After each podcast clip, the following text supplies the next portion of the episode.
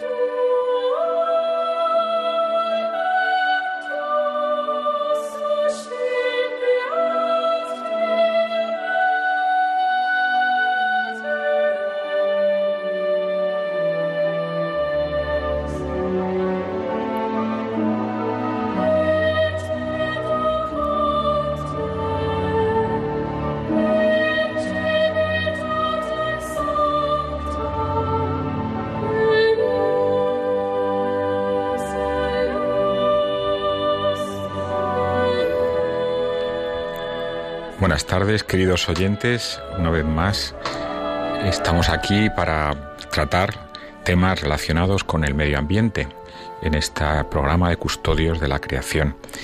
Hoy hemos elegido un tema de gran interés, la relación entre el medio ambiente y la salud humana.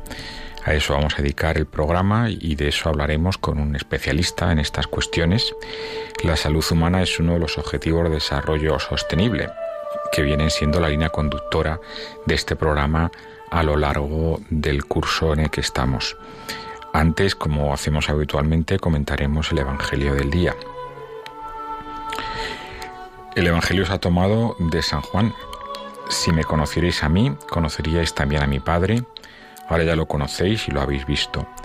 Felipe le dice, Señor, muéstranos al Padre y nos basta. Jesús le replica, Hace tanto que estoy con vosotros y no me conoces, Felipe. Quien me ha visto a mí, ha visto al Padre. ¿Cómo dices tú, muéstranos al Padre? ¿No crees que yo estoy en el Padre y el Padre en mí? Lo que yo os digo no lo hablo por cuenta propia. El Padre que permanece en mí, él mismo hace las obras. Creedme, yo estoy en el Padre y el Padre en mí. Si no, creed a las obras. En verdad, en verdad os digo, el que cree en mí, también él hará las obras que yo hago y aún mayores. Porque yo me voy al Padre y lo que pidáis en mi nombre, yo lo haré para que el Padre sea glorificado en el Hijo. Si me pedís algo en mi nombre, yo lo haré. El Señor habla en el Evangelio de hoy de la oración, de la importancia de la oración. Y la oración también tiene que ver con la custodia de la creación, porque el mismo Jesucristo nos enseñó a orar en el monte, a orar en los entornos naturales. En varios pasajes del Evangelio el Señor nos muestra cómo se levanta pronto para hacer su oración en un lugar desierto, en un lugar tranquilo. ¿no?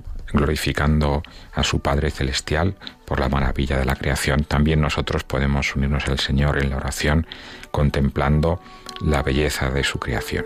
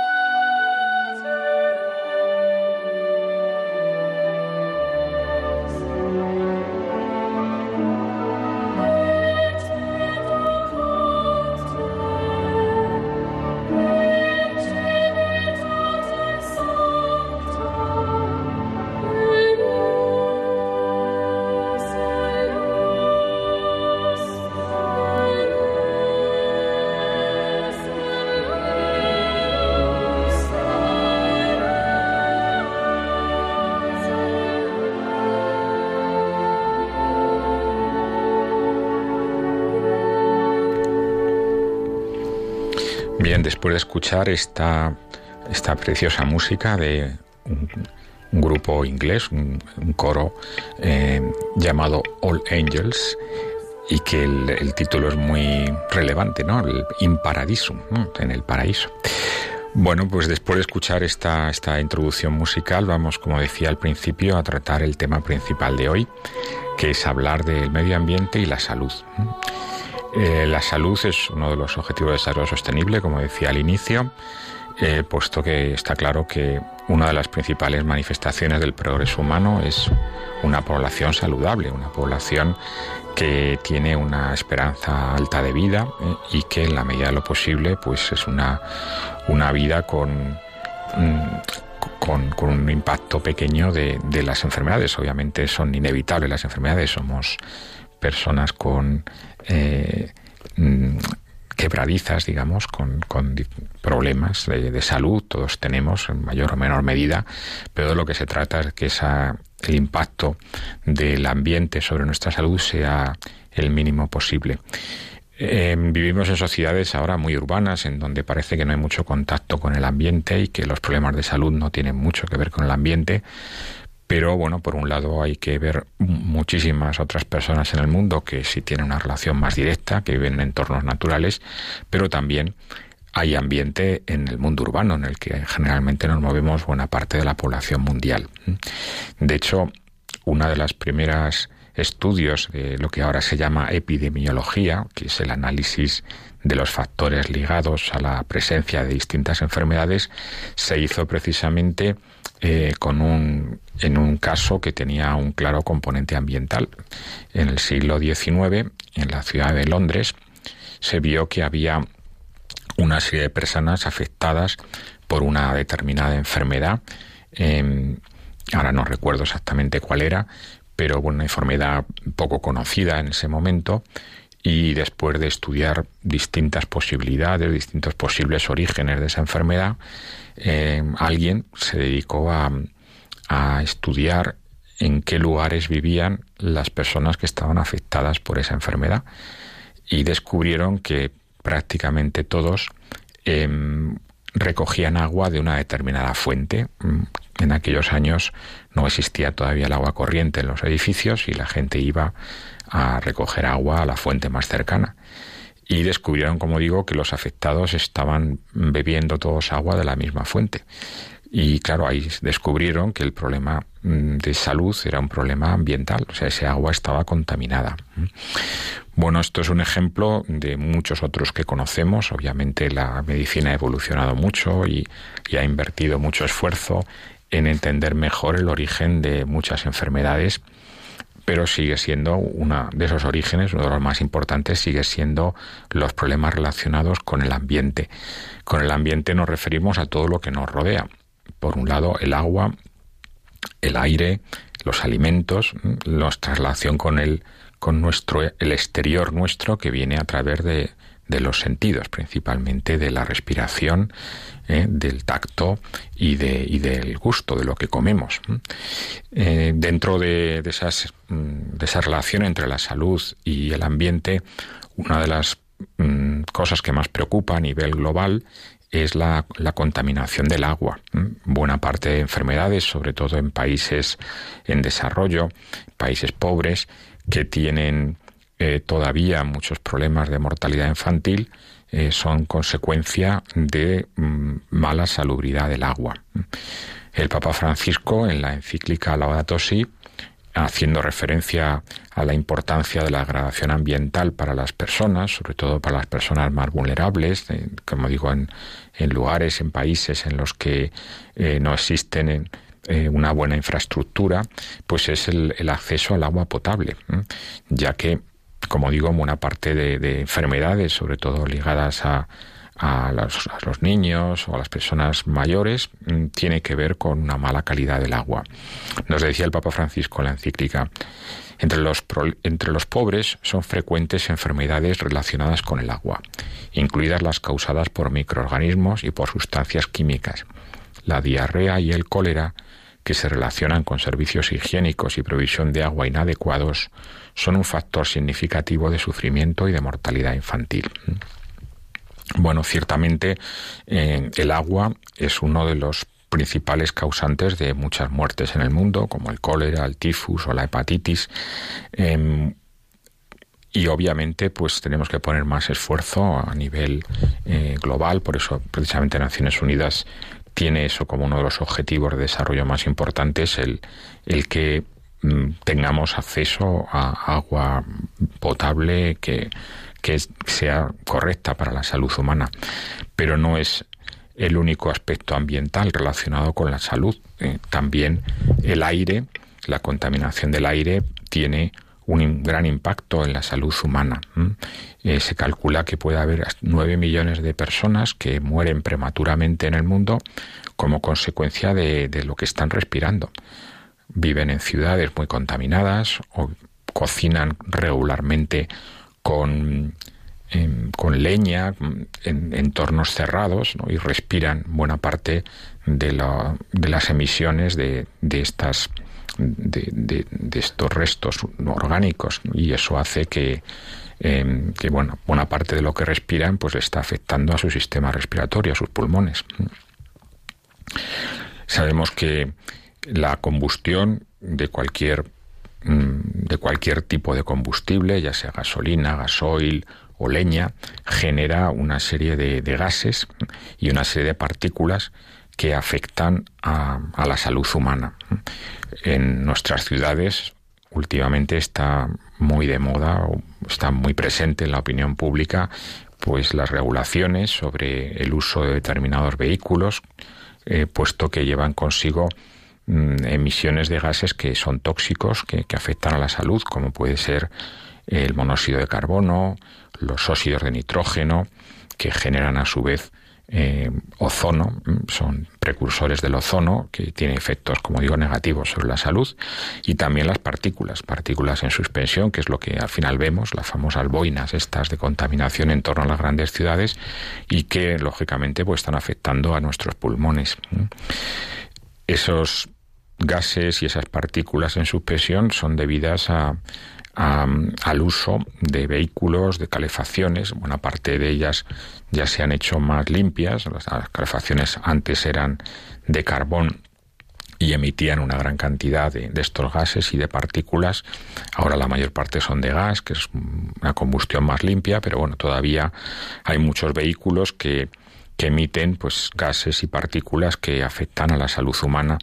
En el caso de Europa, es un problema importante, pero todavía es mucho más importante en los países en desarrollo, en donde eh, la contaminación urbana es mucho más problemática, mucho más impactante todavía de la que tenemos en Europa.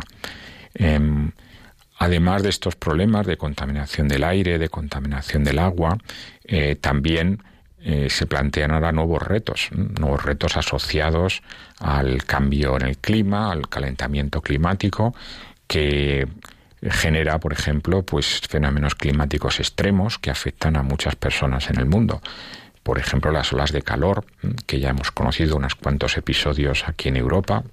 Uno de los más importantes eh, fue en el 2003, en el que se calcula que unas más de 10.000 muertos en, en, Francia, en personas mayores sobre todo, como consecuencia de temperaturas completamente inusuales en, en el verano de, ese año, del 2003.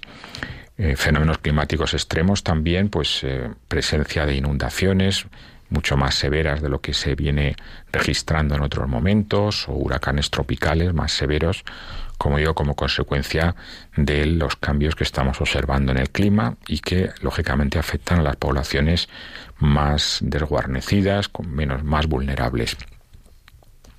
Esos son nuevos retos que se plantean actualmente a la relación entre el ambiente y la salud humana.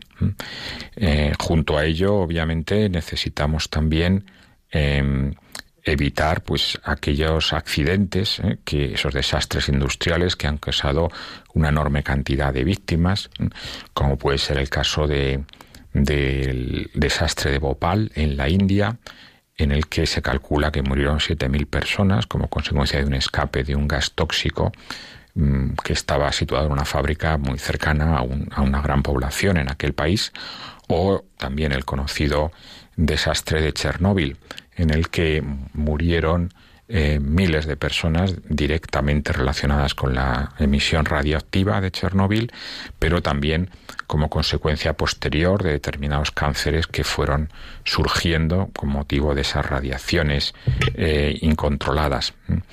Eh, obviamente esos desastres industriales que, que se han repetido desgraciadamente a lo largo de los últimos años, no siempre tan tan mortales como estos que estoy citando, pero otros muchos relacionados con vertidos de petróleo, con, con combustiones eh, de determinados tipos de fábricas, de materiales. En México estoy pensando ahora una, un accidente muy grave también hace, hace unos pocos años, en Nigeria, en relación con, con el, refinado del petróleo, algunas fábricas que, que, tienen, ya digo, impactos graves sobre la salud. Mm, estos eh, fenómenos extremos, naturalmente, son los que los que más mm, nos, nos, invocan en la opinión pública, que más impacto tienen en la opinión pública, pero eh, cada vez más también vamos siendo conscientes de, la importancia de la prevención, de evitar no ya estas situaciones extremas, sino también de aprovechar nuestra relación con el ambiente para mejorar nuestro, nuestra mm, salud, nuestros, eh, nuestros hábitos eh, en relación con la salud. Eh, se calcula que un 70% de los factores de riesgo de la salud humana están asociados a nuestro estilo de vida y al ambiente en el que nos movemos, al tipo de vivienda, al tipo de hábitos que tenemos, a nuestra relación con el entorno. por eso nos parecía importante hablar con, con un especialista en estas cuestiones, una persona que ha trabajado mucho sobre salud y, medio ambiente. Eh, en concreto, eh, se, se, trata de Manuel Franco. No sé si lo tenemos ya en antena. Manuel, ¿estás por ahí? Sí, hola, buenas tardes. Ah, ¿qué tal, Manuel? Muchas gracias por estar con nosotros. Eh, te presento brevemente. Manuel Franco es profesor titular del Departamento de Cirugía, Ciencias Médicas y Sociales de la Universidad de Alcalá y también profesor colaborador y antiguo doctorando de la Johns Hopkins University, una de las mejores universidades americanas en temas de salud. Él es experto en epidemiología, en salud pública y eh, lleva varios años trabajando en un proyecto europeo bastante prestigioso sobre la relación entre eh, la salud y el medio ambiente, concretamente en los entornos urbanos. Muchas gracias por estar con nosotros, Manuel. Pues un placer, Emilio. eh, bueno, en primer lugar me gustaría eh, que nos, mm, empezando un poco de lo más general a lo más específico, que nos hablaras un poco mm. de la relación que hay entre la salud y la degradación ambiental. ¿En qué medida mm, eso afecta a distintos países más eh, vulnerables que nosotros, pero también en qué medida nos afecta a nosotros el medio ambiente en el que nos movemos, qué relación tiene con nuestra salud. Claro.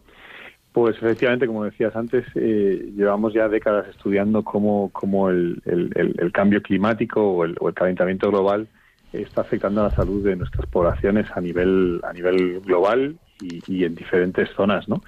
Eh, hay muchos estudios que, que hablan del, del, calentamiento, de las olas de calor, de, cómo están cambiando las, las diferentes eh, trabajos que nosotros hacemos, incluso enfermedades infecciosas e incluso hay mucho trabajo ahora mismo sobre el tema de la alimentación y el cambio climático, la sostenibilidad de la alimentación y el impacto que esto tiene en salud.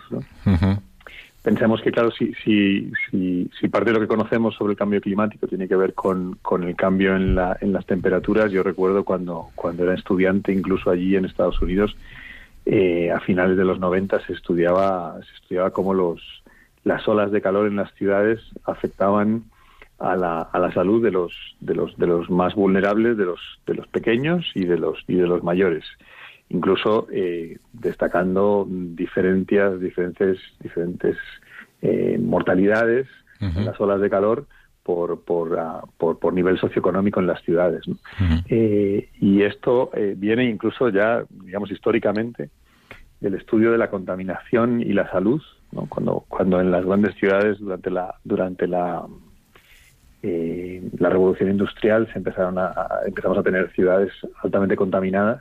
Cuando llegaban los, las, las olas de, de, de, niebla intensa y de frío intenso en, en Londres, eh, hubo una, un momento histórico donde hubo un pico de mortalidad monstruoso en la ciudad de Londres y ya se empezaron a estudiar estos temas. Entonces, estos temas ya vienen de lejos, lo que pasa es que ya ahora mismo son muy, muy, muy patentes.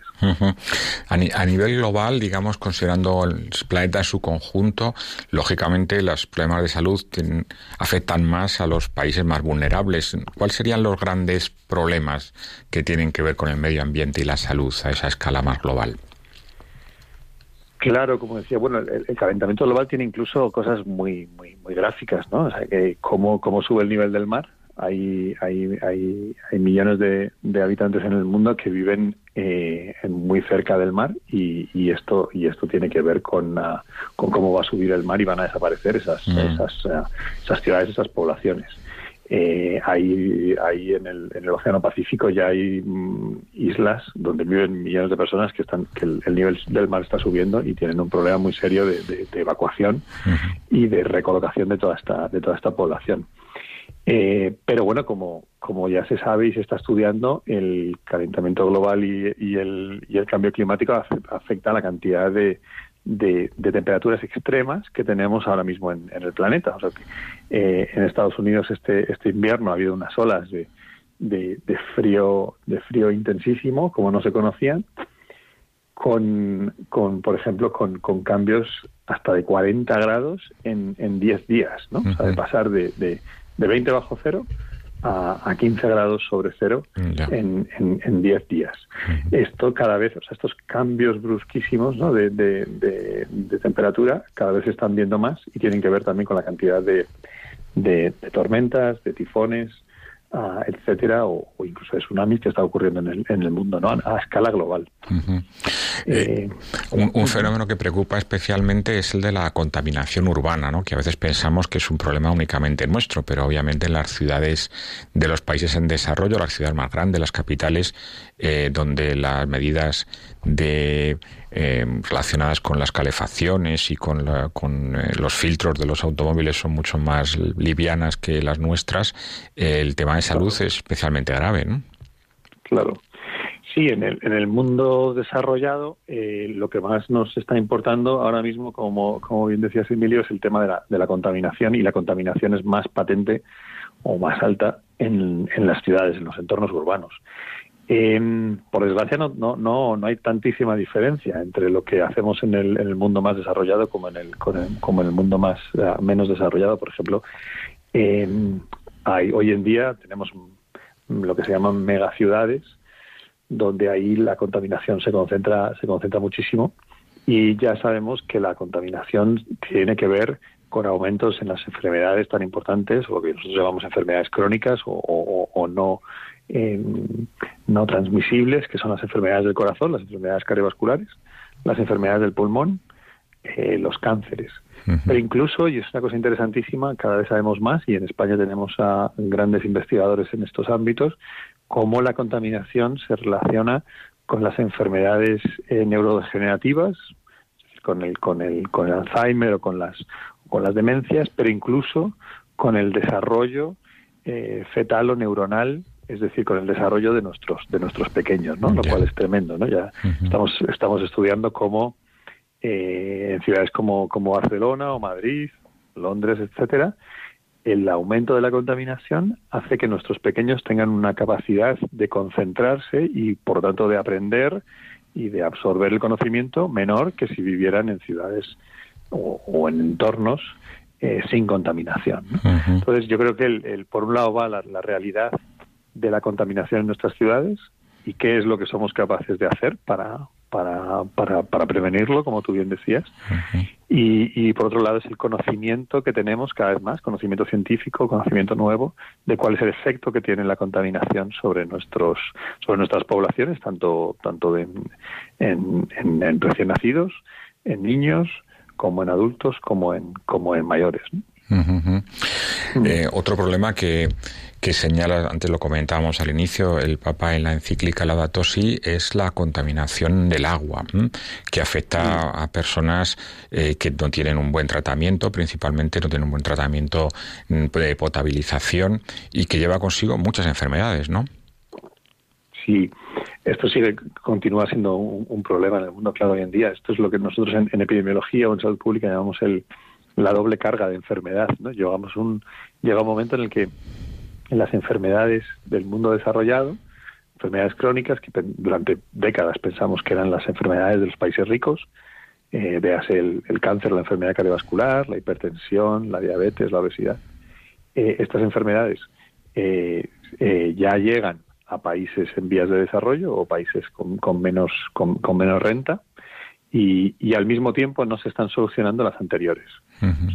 Eh, todo lo que tiene que ver con las enfermedades infecciosas, todo lo que tiene que ver con la, con la potabilización del agua, con las enfermedades de transmisión, eh, con la mortalidad infantil, con la mortalidad materna, no se están solucionando y entonces tenemos países con, con, con, con sistemas de salud muy precarios que ya tienen tanto los problemas del nuevo mundo, por así decirlo, bueno, o del mundo desarrollado, como, uh, como los problemas del mundo uh, no desarrollado que, que, no los han solucionado. Y ahí creo que entraría todo el tema del, del agua. ¿no? Em, otra cuestión que, que a veces se, se discute em, en relación, bueno, volviendo un poco a lo que me contabas antes del cambio climático, eh, sería la, la posibilidad de que aparezcan en nuestros climas eh, enfermedades eh, que provienen de otros climas, ¿no? de los climas tropicales, por ejemplo, em, como el dengue o la malaria. ¿Hasta qué punto eso es una realidad, o sea, una probabilidad cercana, vamos a decir? ¿no? ¿Hay, estudios a fondo mm. sobre esa cuestión? Mm, sí, sí, claro que los hay. Eh, bueno, todos, todos recordamos ¿no? los casos de ébola que ocurrieron en, en, España, por desgracia, los primeros casos de, de ébola que se dieron en el mundo fuera de fuera de África.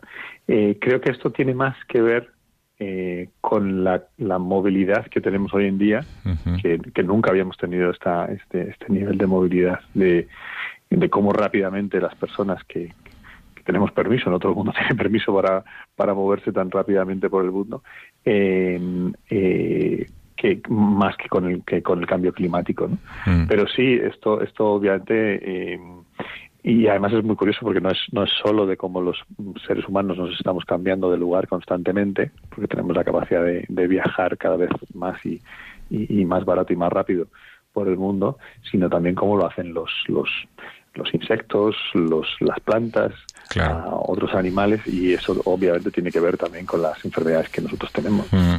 Sí, eh, eh, a eso me refería realmente, ¿no? Eh, si no recuerdo mal, aparecieron algunos casos de lesmaniasis, puede ser, o algo así, en el sur de mm, Francia, mm o de los mosquitos que, que transmiten algunas, algunos parásitos tropicales que, que, aparecen en el sur de Europa, ¿no? Esto, ¿Esto es así o son anecdóticos este tipo de, descubrimientos? No, lo que, lo que pasa es que estos, este tipo de, de, apariciones eh, yo creo que hoy en día eh, están muy bien controladas eh, gracias a los sistemas de vigilancia epidemiológicos que tiene que tiene cada país, ¿no? Entonces, lo que pasa es que son, son, ah, son noticias que son muy, muy llamativas, ¿no? Porque de repente aparece una, una, una enfermedad que no conocíamos, que no estamos preparados hasta cierto punto para, para entenderla y tratarla y, y, nos entra ese, ese pánico, ese miedo a que se a que se distribuya, ¿no? Pero bueno, realmente creo que a nivel de la población eh, hoy en día lo que sigue prevaleciendo son las enfermedades eh, las enfermedades crónicas y que estas aparecen en, todas partes y son las que eh, tanto a nivel eh, de países de, renta alta como de renta baja son las que nos están eh, enfermando y son nuestras causas de, enfermedad. Me gustaría ahora moverme hacia el, un poco el terreno en el que estáis vosotros investigando más directamente, la relación entre determinados hábitos eh, urbanos, vamos a decir, y, la salud. ¿Podrías hablarnos un poco de ese proyecto y de qué tipo de conclusiones estáis sacando? Sí, claro, encantado, muchas gracias. A ver, eh, bueno, eh, yo me formé en Estados Unidos, en Johns Hopkins, como decías antes, en, temas de, epidemiología cardiovascular, cuál es la cómo, cómo aparece y cómo y cómo eh, prevenimos las enfermedades cardiovasculares específicamente en las ciudades. Y yo me formé en el tema de la, de la alimentación por suerte cuando volví cuando volví a España pude continuar esta este este tipo de investigación y el Consejo Europeo de Investigación confió en mí para, para desarrollar un proyecto enorme donde un, equipo de, gente muy joven hemos estado estudiando qué, características de las ciudades de los barrios de las ciudades se relacionan con, las enfermedades eh, crónicas. Y esto tiene que ver con este concepto hoy en día que hablamos de salud urbana, que, creo que antes lo has, citado de alguna manera, eh, y es muy interesante, ¿no? En, el mundo, para el año 2050 se calcula, las predicciones demográficas dicen que más de dos tercios de la población viviremos en ciudades y en Europa y en España es el 80% de la población vivimos en, en entornos urbanos. Por lo tanto, todo este tema de la contaminación, del aire, del ruido, tiene un efecto directo eh, sobre nosotros porque vivimos en entornos donde hay mucha contaminación y donde hay mucho ruido, por ejemplo.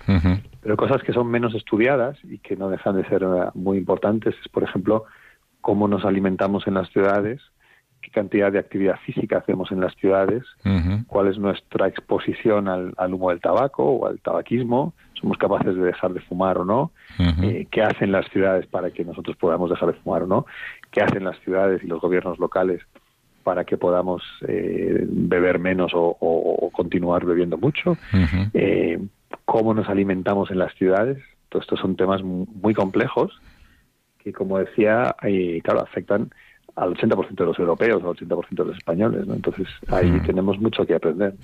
Yendo al terreno del el ciudadano de a pie, ¿Qué, tipo de consejos recomendarías para llevar una vida más saludable en relación con el ambiente? Claro. Bueno, lo interesante aquí es que nosotros en, salud pública o en medicina, sabemos ya desde los años 60 eh, o incluso antes, tenemos muchísima muchísima información sobre cuáles son los, los, comportamientos individuales que deberíamos tener para tener más eh, para tener más salud o menos riesgo de enfermedad. Esto es muy curioso porque esto cualquier persona que nos esté escuchando cuando va a un médico de atención primaria o a su cardiólogo, eh, es muy probable que, le, le, le, pregunten, le hagan una serie de preguntas, eh, cuál es tu sexo, cuál es tu edad, cuál es tu nivel de colesterol, tienes diabetes o no, eh, haces, eres sedentario o tienes niveles altos de actividad física, etcétera, y entonces es muy sencillo computar el riesgo que nosotros tenemos para tener un, un ictus, un accidente cerebrovascular o un, un infarto de miocardio. Y eso es lo que nosotros conocemos e intentamos aplicar porque, como bien decías antes, la mayoría de las enfermedades crónicas son, son prevenibles. Ahora, eh, la pregunta del millón, nunca mejor dicho, porque es mucho dinero el que nos, el que nos dan para investigar este, este tipo de temas, es qué hay en nuestras ciudades o cómo nos comportamos como ciudadanos de Madrid, por ejemplo, en, el caso de, nuestro, de nuestra investigación o de cualquier ciudad grande de, de España, qué hay en nuestras ciudades o cómo nos comportamos con respecto al, tabaco, al alcohol, a la alimentación o a la actividad física. y, esto es, eh, es muy interesante estudiarlo eh, eh, a nivel de, salud o, de, o, de, salud pública, pero también a nivel geográfico, ¿no? que es lo que tú lo que tú eres un experto. ¿Cómo podemos nosotros hacer análisis geográficos y de salud para entender cómo lo que nos rodea, el, el, comportamiento de los que, de, lo que nos, de los que nos rodean o lo que hay en nuestras ciudades se relaciona con mi riesgo individual. ¿Podrías, poner, todos... Pues, ¿Podrías poner algunos ejemplos más, más concretos ¿no? para mm, de, las cosas que vais eh, obteniendo en vuestras investigaciones? Ya llevas unos cuantos años con, con esa cuestión. Eh, por ejemplo, en, temas de alimentación es muy curioso. ¿no? en España tenemos una ventaja y es que seguimos teniendo una alimentación eh, muy buena en el sentido de, que basamos mucho nuestra alimentación en lo que compramos y consumimos y cocinamos en casa y eso hace que vivamos en ciudades, la gran mayoría, no todos, ¿eh? que vivamos en ciudades donde la disponibilidad de alimentos sanos eh, es, es, muy accesible, es decir, tenemos cerca tiendas donde podemos comprar fruta y verdura. Y esto no ocurre ni en todos los barrios de Madrid, ni en todas las partes de España, ni en todos los lugares del mundo. Entonces esto yo creo que es algo que tenemos que ser conscientes de que tenemos que, preservar y que promocionar. que, tenemos que, el hecho de que haya alrededor nuestro tiendas donde se pueda comprar alimentos sanos es todo una, una red muy importante, lo que hoy en día se llaman sistemas de alimentación, que tenemos que preservar. Y, eso, por ejemplo, para el tema de la alimentación, pues claro, el, mensaje más importante es eh, coman ustedes bien, pero eso quiere decir que compren ustedes bien eh, vayan a comprar alimentos sanos y que hagan que esa cadena de que la fruta y la verdura nunca se pare en nuestras ciudades eh, continúe. ¿no?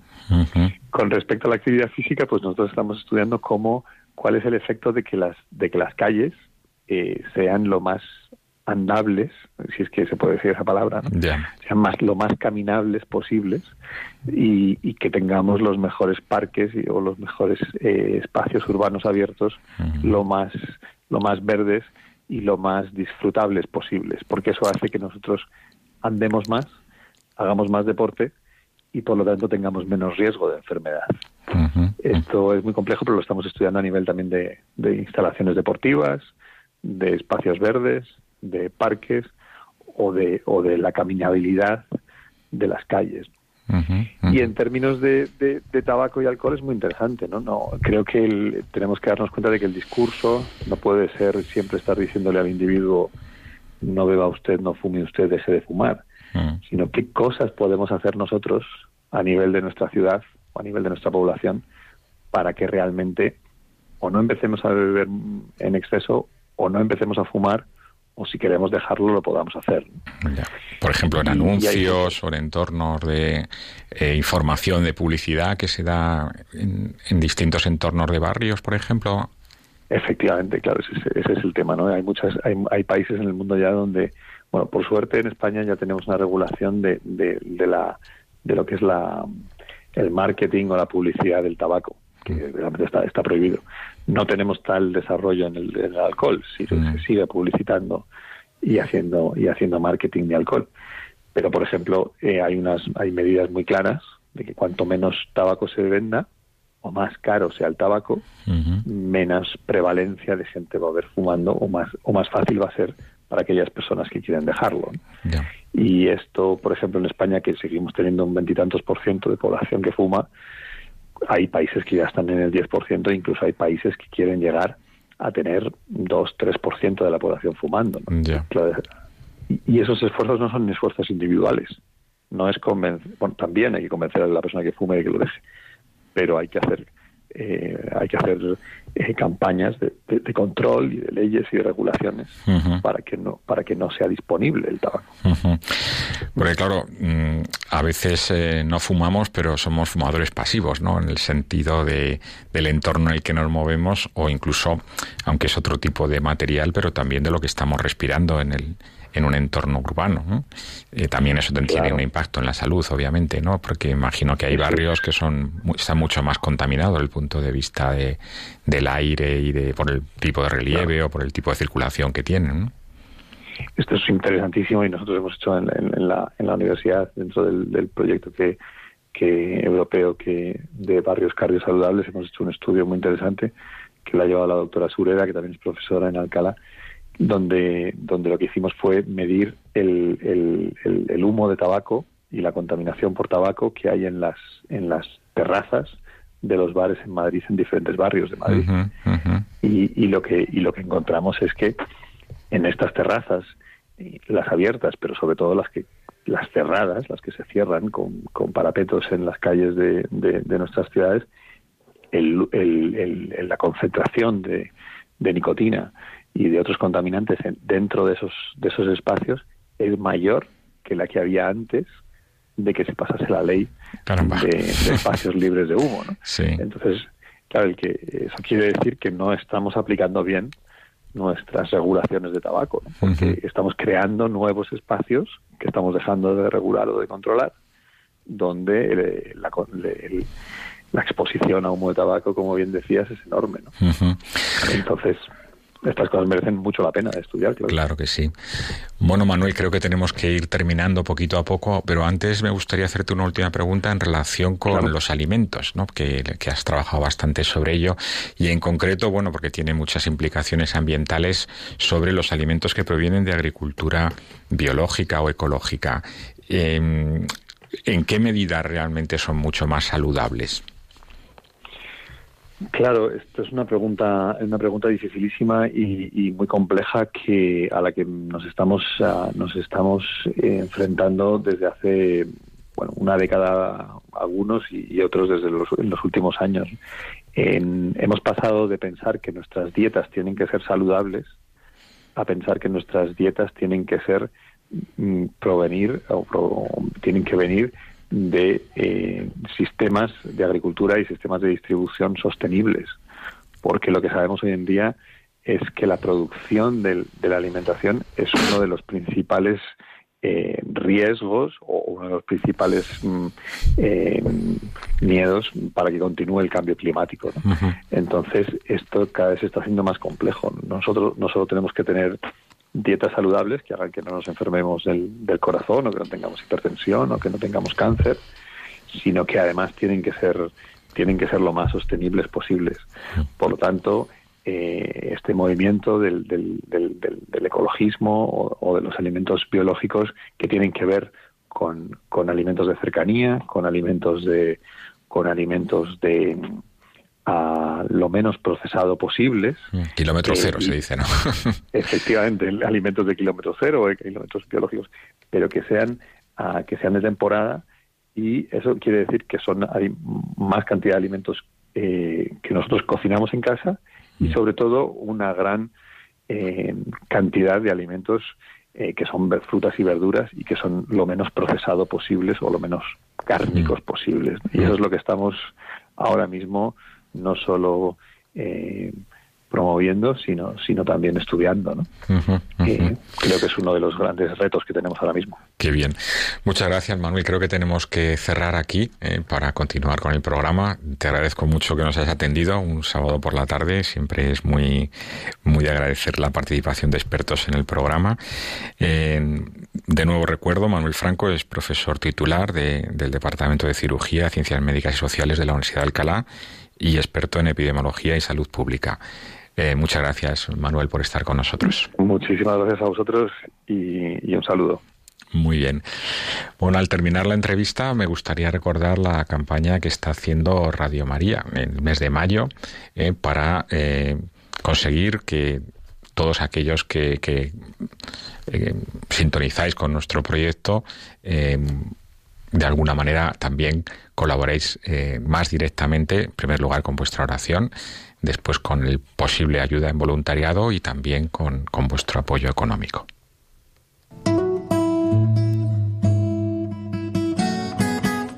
Id al mundo entero y anunciad el Evangelio a toda la creación, dijo Jesús a sus discípulos. También hoy el Señor quiere que seamos misioneros bajo el manto de la Virgen, Reina de los Apóstoles. Radio María que no tiene más fin que colaborar en esa misión evangelizadora, os pide en este mes de mayo un esfuerzo especial de oraciones, voluntarios y donativos.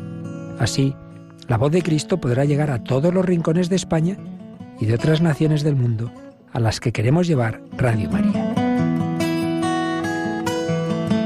Puedes informarte de cómo colaborar llamando al 91 822 8010 o entrando en nuestra página web radiomaria.es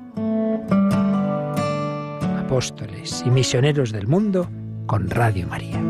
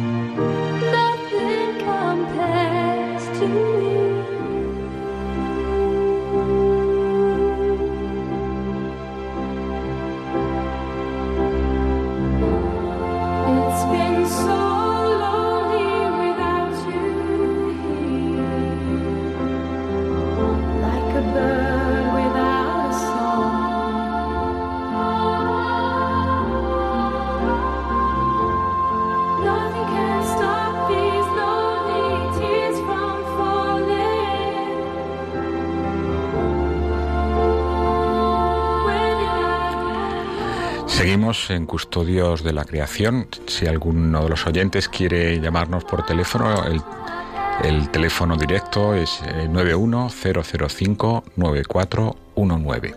Repito, 910059419. Estamos hablando hoy de salud y medio ambiente.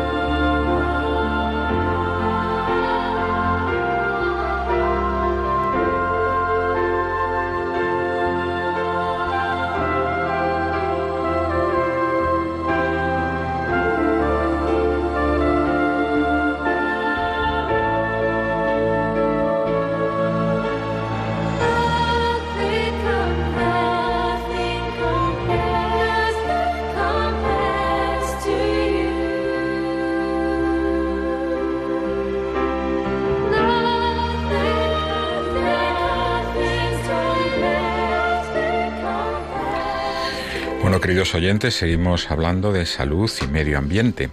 Eh, después de esta conversación tan interesante con el doctor Manuel Franco. ¿Qué podemos hacer para mejorar nuestros hábitos eh, en relación con la salud y que tienen que ver con el medio ambiente a la vez? Bueno, mm, antes decíamos que había como tres ámbitos en los que la relación entre salud y medio ambiente es más clara. La contaminación del aire, la contaminación del agua y eh, los alimentos. ¿Qué podemos hacer en esos tres frentes? En lo que se refiere a la contaminación del agua, mm, la gestión del agua generalmente en las grandes ciudades está bastante controlada. Eh, existen depuradoras en la mayor parte de los núcleos urbanos, pero todavía hay núcleos pequeños en donde no es así. Tendríamos que tener bastante cuidado de evitar cualquier tipo de, de contaminante, de emisión de contaminante, de tirar en definitiva pues desechos al agua que pueden afectar su calidad. ¿eh? Aquellas personas que, que puedan usarla directamente o, también algunos animales que pueden venir afectados por, por esa posible contaminación. Los ríos no son basureros, no deberían de ser nunca basureros. Cualquier desecho pues debería de, de situarse en aquellos lugares en donde eh, no, no, impacte a, a, la calidad del agua o la calidad del suelo. En lo que se refiere a la contaminación del aire, mm, ¿qué podemos hacer nosotros? Pues obviamente no depende solo de nosotros, es, eh, el movimiento de las personas en, ciudades grandes es muy masivo, pero en lo que a nosotros respecta, pues intentar que el transporte que hagamos, que fomentemos, pues sea lo menos mm, contaminante posible, el que tenga las menores emisiones posibles. Eh, lógicamente, en el entorno urbano el transporte público es el que menos contamina y dentro de los sistemas de transporte público pues el metro al ser eléctrico pues tiene una tasa de emisiones muy baja únicamente las emisiones que genera la electricidad que necesita eh, el metro para moverse el metro o el tren ¿eh?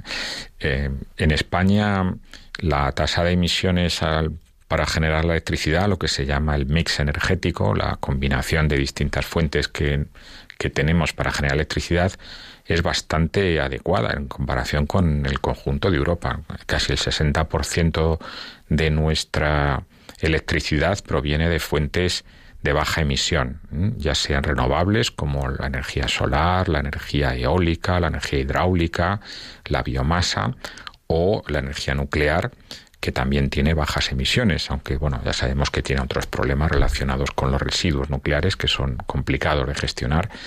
Pero bueno, hasta el 60%, como digo, de nuestra energía eléctrica se genera con fuentes de baja emisión.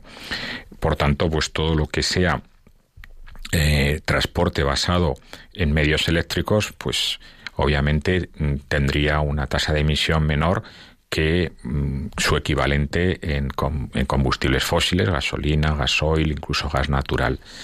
Eh, hay un debate mm, en los medios a veces sobre el impacto ambiental de los coches eléctricos.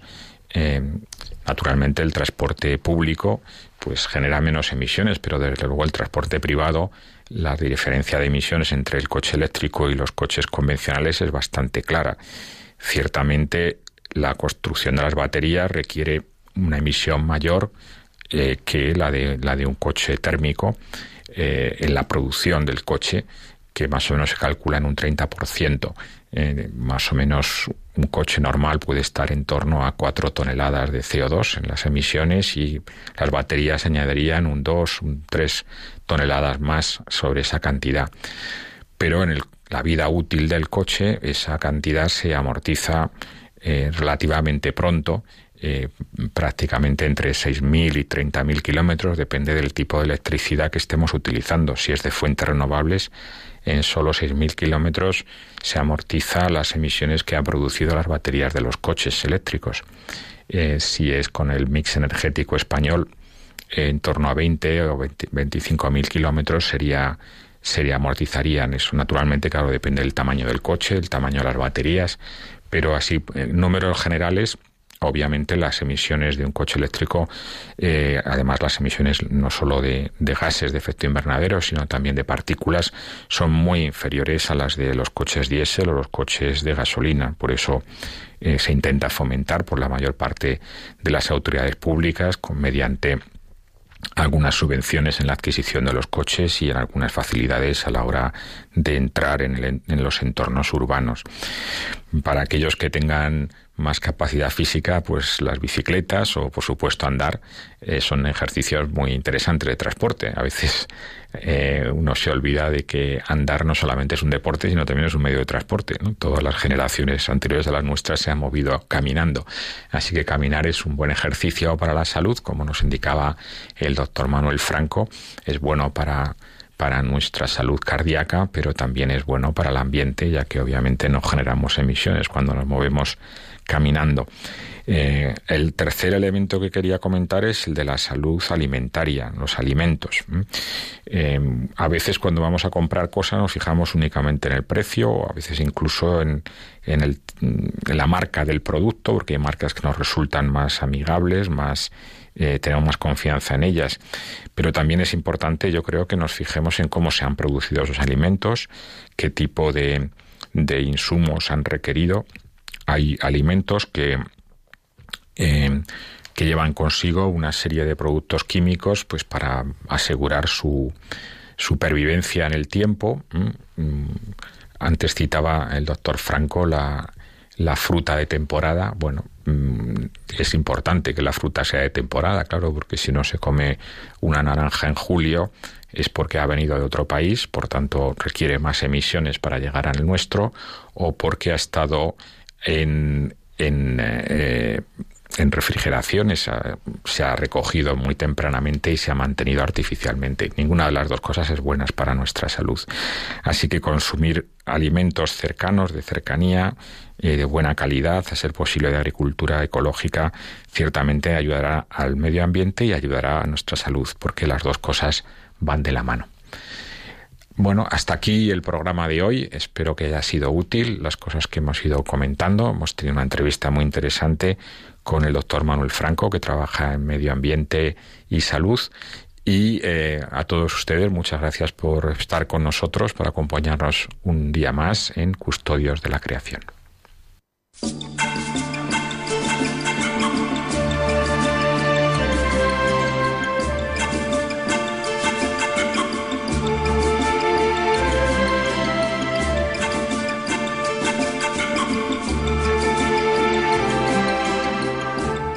Acaban de escuchar el programa Custodios de la Creación, dirigido por Emilio Chubieco.